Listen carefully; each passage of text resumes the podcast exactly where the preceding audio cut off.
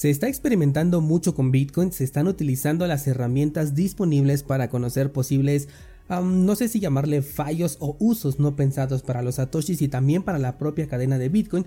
Y no soy de la idea de minimizar el impacto que pueda tener, porque por poner un ejemplo, los NFT en la red de Bitcoin ya hicieron que algunos Bitcoiners utilicen la palabra censura. Y recuerdo mucho algo que te dije en el episodio del año pasado y es que el punto débil de Bitcoin vamos a ser siempre los usuarios. Vamos a platicar de esto y más hoy aquí en el 728 de Bitcoin en español.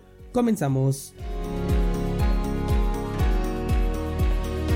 Descentralizados, voy a comenzar con un tema ligero y es que de nuevo eh, bitcoins de la era de Satoshi se han movido después de 11 años de holdeo. Esto sí es un verdadero holder.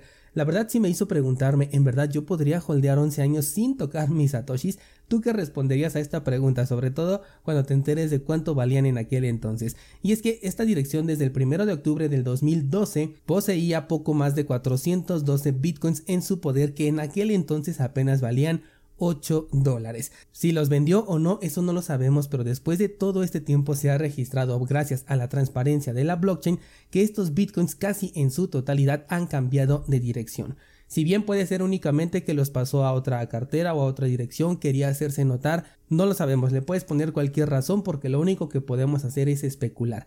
El hecho de haber holdeado durante 11 años sin tocar estos fondos, incluso estando a máximos históricos, ya es una hazaña a destacar. Te dejaré el enlace a la transacción por si quieres analizarla directamente en la blockchain. Y si no sabes cómo hacerlo, bueno, pues puedes checar el curso de análisis de la blockchain de Bitcoin que aprovecho para comentarte que ya tiene el nuevo aspecto visual que estoy poniéndole a los cursos. Lo puedes ver también aquí en pantalla, se han hecho 25 transacciones con esta dirección, pero todas ellas habían sido de transacciones de entrada y apenas esta semana fue que se hicieron unas transacciones de salida que de hecho de algunas de las direcciones a las cuales se envió también ya se hicieron más transacciones así que se le puede hacer un seguimiento muy interesante a estos bitcoins de la era de Satoshi. Ahora sí vamos con el tema fuerte del día y es que estoy viendo mucha experimentación en Bitcoin. Y no me refiero a experimentación en temas de desarrollo, sino con las posibilidades actuales que ya tiene Bitcoin con las herramientas existentes que nos permiten realizar transacciones a bajo costo o por ejemplo eh, intercalar entre la primera y segunda capa de Bitcoin en cuestión de segundos sin una transacción de por medio. Esto me resulta a mí muy interesante porque la experimentación lleva al descubrimiento y el descubrimiento puede llevar tanto al desarrollo de utilidades y aplicaciones útiles como también a posibles ataques y son estos últimos precisamente los que quiero abordar. Primero quiero recordar que entre más ataques se le hagan a Bitcoin y los logre superar o bien encontremos la manera de que lo haga, la tecnología que nos mantiene aquí en este podcast se va a hacer más fuerte.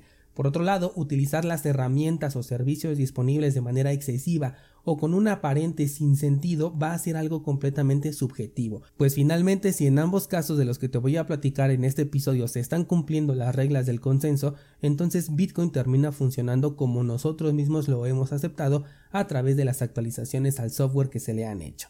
Bueno, pues ahora el, primer caso de ellos es el ya muy comentado tema de los tokens NFT en la red de Bitcoin. De esto ya hay poco que hablar y considero que el mayor impacto que puede llegar a tener es la separación de ideas de los propios bitcoiners. Participé yo en una charla el viernes pasado donde eh, este posible impacto era poco considerado. Yo sostengo que el punto débil de Bitcoin siempre vamos a ser nosotros, los usuarios, ya sea porque la mayoría le entregue de manera voluntaria sus satoshis a las empresas centralizadas a cambio de comodidad, o bien porque nosotros no lleguemos a un consenso y la propia comunidad se vaya dividiendo desde adentro. Algo muy parecido sucedió, por ejemplo, con Bitcoin Cash en aquel tiempo, solo que en ese específico evento era un tema muy diferente porque la solución sí estaba equivocada, no era cuestión de perspectiva o de algo subjetivo como lo es ahora, era demostrablemente un error. En este caso, la experimentación con los tokens NFT ha conseguido que algunos personajes que son considerados como maximalistas de Bitcoin se planteen la idea de realizar cambios a las reglas del consenso de Bitcoin para eliminar la posibilidad de colocar estos tokens NFT. Mismos miembros de la comunidad de descentralizados me han escrito y me dicen, oye Daniel, a mí esto no me está gustando, yo digo que sí deberíamos de encontrar la manera de bloquearlos y entiendo perfectamente este pensamiento. Como bien sabes, a mí no me gustan los tokens NFT y hasta el momento no les he visto ninguna utilidad real, mucho menos me gusta verlos aquí en la red de Bitcoin. Aquí es donde comienza el problema porque aquellos que quieren eliminar esta posibilidad son acusados de querer censurar transacciones que cumplan con las reglas del consenso y cuando expresan su idea de manera distinta entonces son señalados de estar modificando sus palabras para que no se vea como una censura.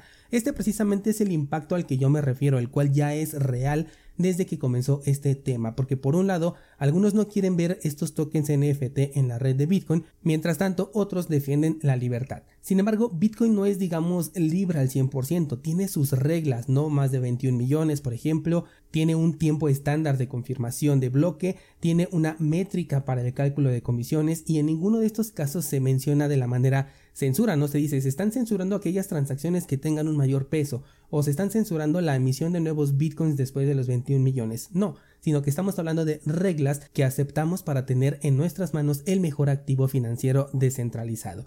Si el consenso entonces dice que el activo financiero que queremos no ofrece una ventaja competitiva al almacenar tokens NFT en la red de Bitcoin, voy a apoyar al consenso y no es una censura, es una regla que si se aprueba es porque entonces la mayoría sí lo queremos, porque por eso se pasa por un consenso.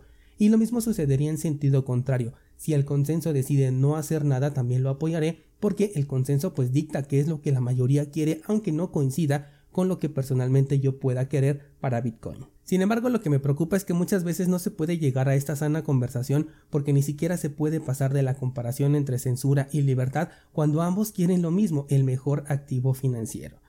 El otro ataque, entre comillas, que se vio esta semana fue uno tipo civil, en donde hay transacciones ocurriendo en la blockchain de Bitcoin, llenando también los bloques, pero en lugar de transacciones caras y grandotas por un NFT, ahora estamos hablando de transacciones muy pequeñitas pero a gran escala.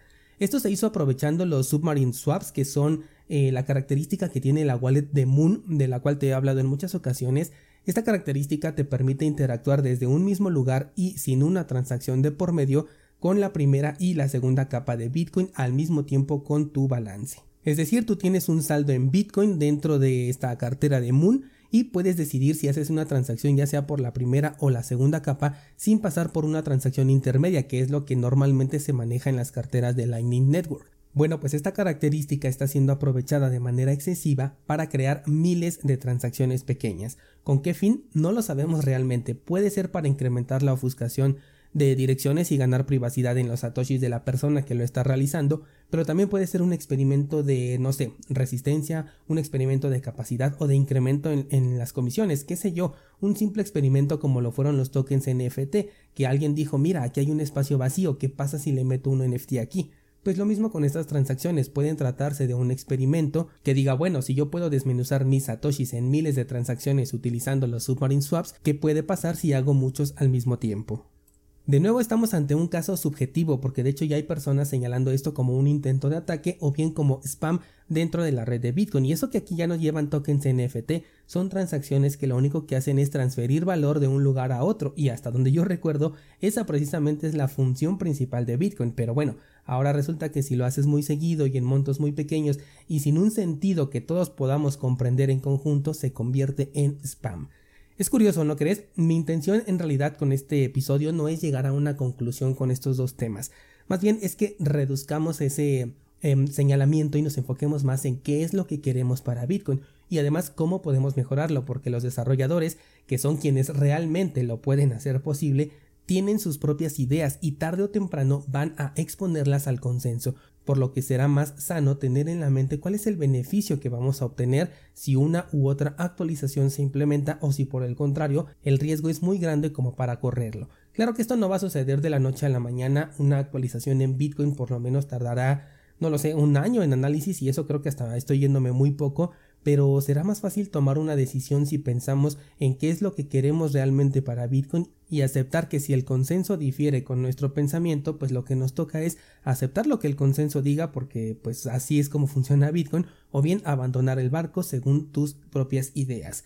Te dejo en las notas del programa también el enlace a la transacción de estas que tienen microtransacciones para que las puedas analizar y también un enlace al tweet en donde se califica a este tipo de transacciones como spam.